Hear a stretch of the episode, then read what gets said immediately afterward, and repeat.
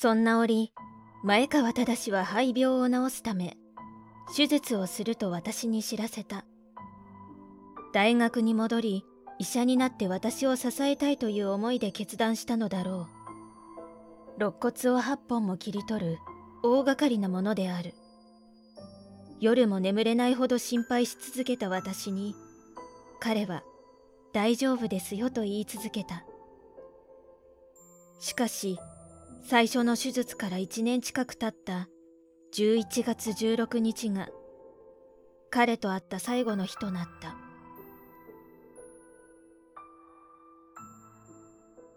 あやちゃん手術で切り取った骨を持ってきました。血がこびりついてあまり綺麗なものではないけれど。これをくださる？ええそのつもりで持ってきたのですよ。嬉しいあやちゃんそろそろ寒くなりますからね。僕も少し安静にしますよ。今度はクリスマスに来ますからね。あやちゃんも風邪をひかないように気をつけてくださいよ。正さんこそ大事になさって。な言い出しにくかったんですけど。実は手をつなぎたくって。いいですか？つないでも。ありがとう正さ。んもちろんよ。ああよかった。ああそうだ。今日はたくさん雪が降っていますよ。窓の外見せてあげましょうか。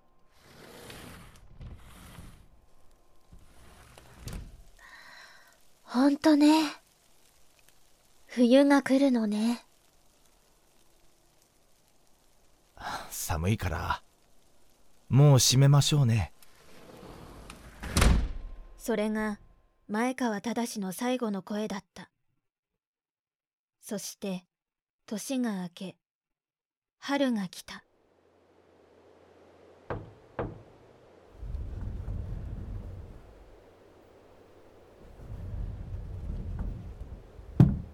あやちゃん具合はどう？ゆり姉さんどうしたの？どこかお通夜にでも行くの？あやちゃん。実は前川さんのことだけど。死んじゃったの？いつ？あなたなぜわかったの？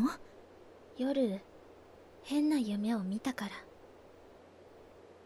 前川さんいつ死んだの？今朝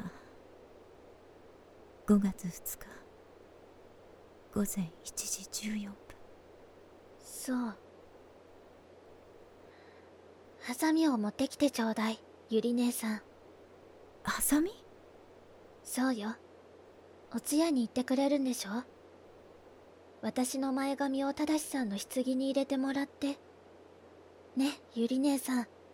お願い。あやちゃん。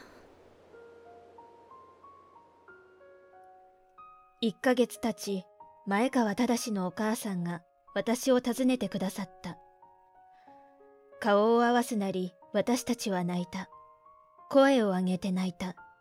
抱き合って泣いた。ギブスベッドで寝たきりの私は葬儀にも行けず拳を叩いて泣くこともできず涙が流れて耳にかかり髪を濡らすのをただただ耐えるしかなかった。しかし、前川忠の母親は、そんな私の悲しみを受け止め、一緒に泣いてくれた。かけがえのない人を失った者にしかわからない嘆きを、共にしてくれたのだった。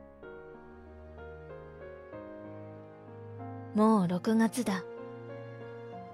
前川忠が連れて行ってくれた、あの春光台の6月を迎えようとしていた。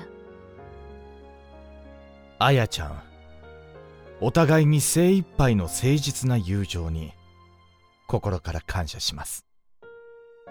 あやちゃんは本当の意味で私の最初の人であり最後の人でした。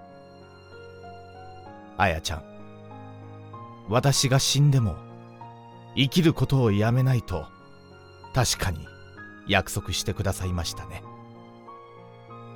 生きるということは苦しくまた謎に満ちています。決して私はあやちゃんの最後の人になろうと願いませんでした。手紙も日記もすべて差し上げます。あやちゃんは私から完全に自由です。これが私の最後の贈り物です。